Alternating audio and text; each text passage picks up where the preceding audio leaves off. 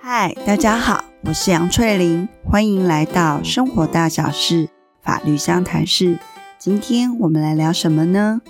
两方呢发生冲突的时候，一方的行为造成他方损害时，对这个加害人科予刑法上的一个处罚，以及要他负民事上的赔偿责任之外，在处理这个冲突，除了上面这几种方法，是不是还有其他的方式可以选择呢？修复式正义就是另外一条可以选择的道路。今天就来聊聊，到底什么是修复式正义呢？在现行的法令下，有哪些层面是运用修复式正义的概念来解决冲突呢？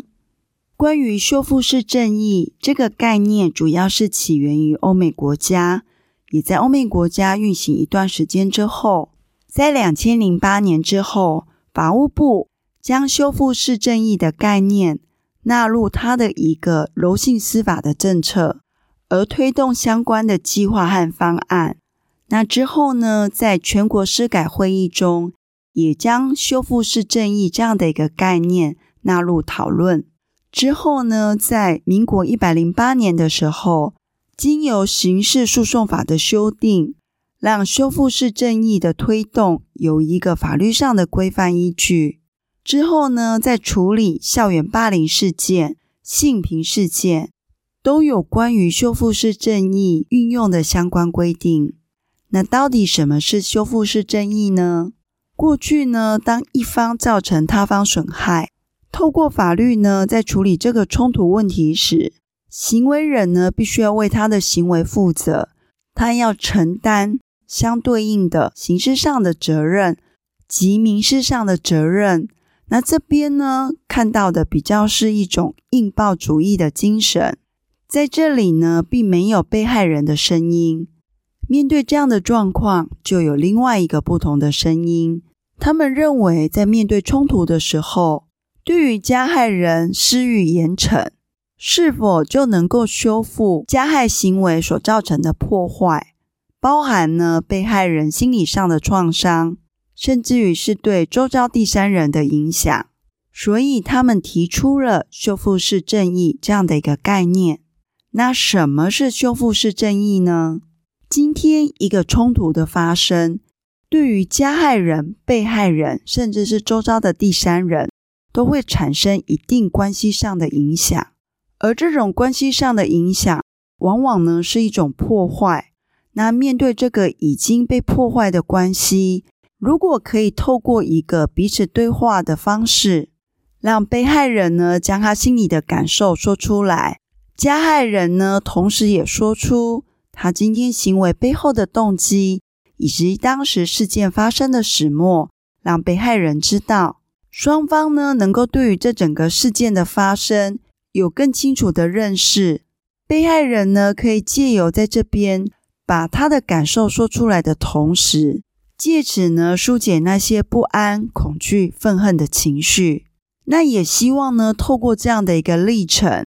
加害人可以了解被害人当下的感受是什么。加害人如果能够感同身受被害人的心情，那也比较能够给被害人一个诚心诚意的道歉。这是有助于彼此关系的修复。同时，加害人未来会再做出这些危害行为的几率也会变少。修复式正义概念的重点在于，当事人间能够透过对话，能够用呢比较客观，而不是带有评断的观点去看待事情的发生。同时呢，当事人间可以把彼此的感受说出来，让对方了解。那也经由这样的一个过程。去期许说未来不会再发生同样类似的事件，所强调的就是这次的事件到底影响了什么，彼此的感受是什么，以及透过这样的一个对话，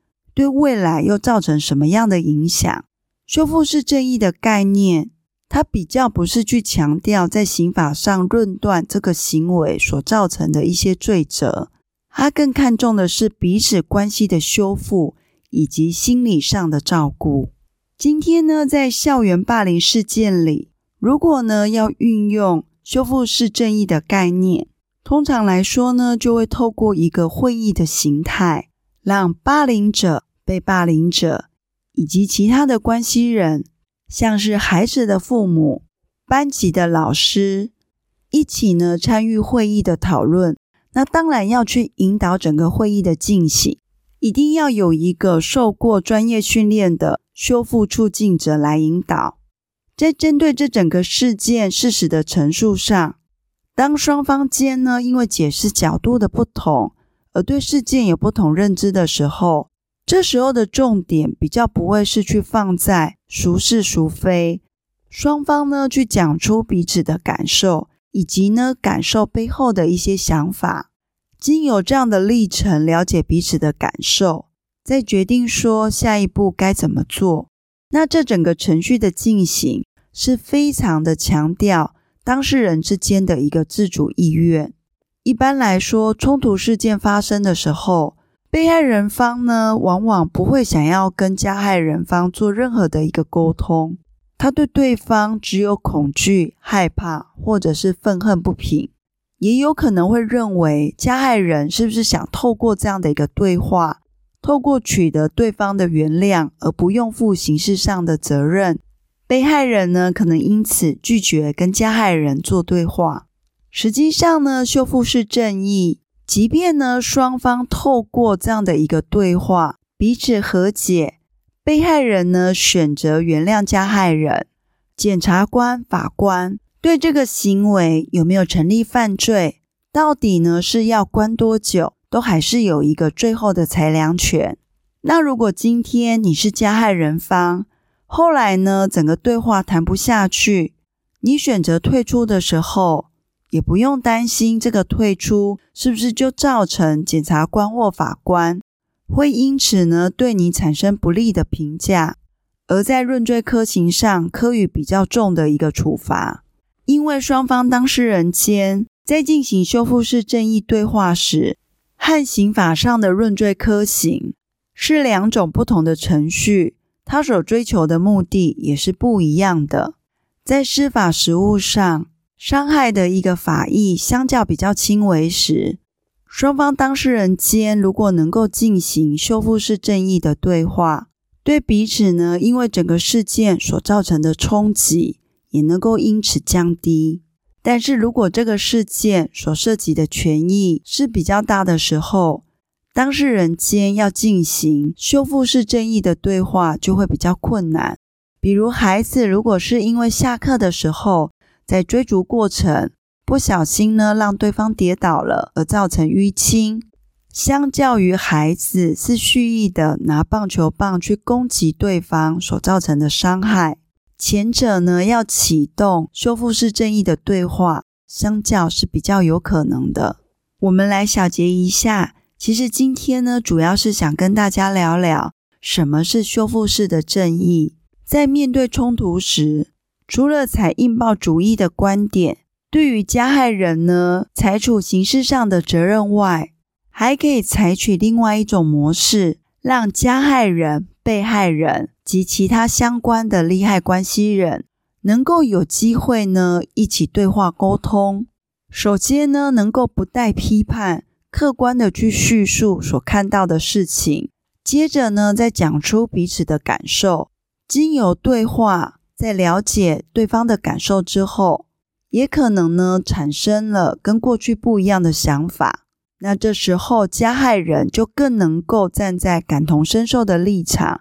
去做出诚心诚意的道歉。而对于未来呢，也更能够制止这些行为再度的发生。这个呢，其实就是修复式正义想要达到的目标。修复式正义的概念，不只呢是在现在的一个司法实务上有运用。像在校园里，在面对霸凌事件，也都希望呢，经有这样的一个程序，能够修复彼此的关系，也避免这个行为再度发生。这个关系的修复，只要呢没有让情形继续恶化下去，那就是一个好的修复，并不需要达到回复到说百分之百的程度。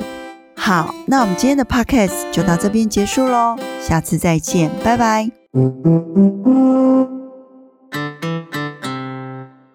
Mm-hmm.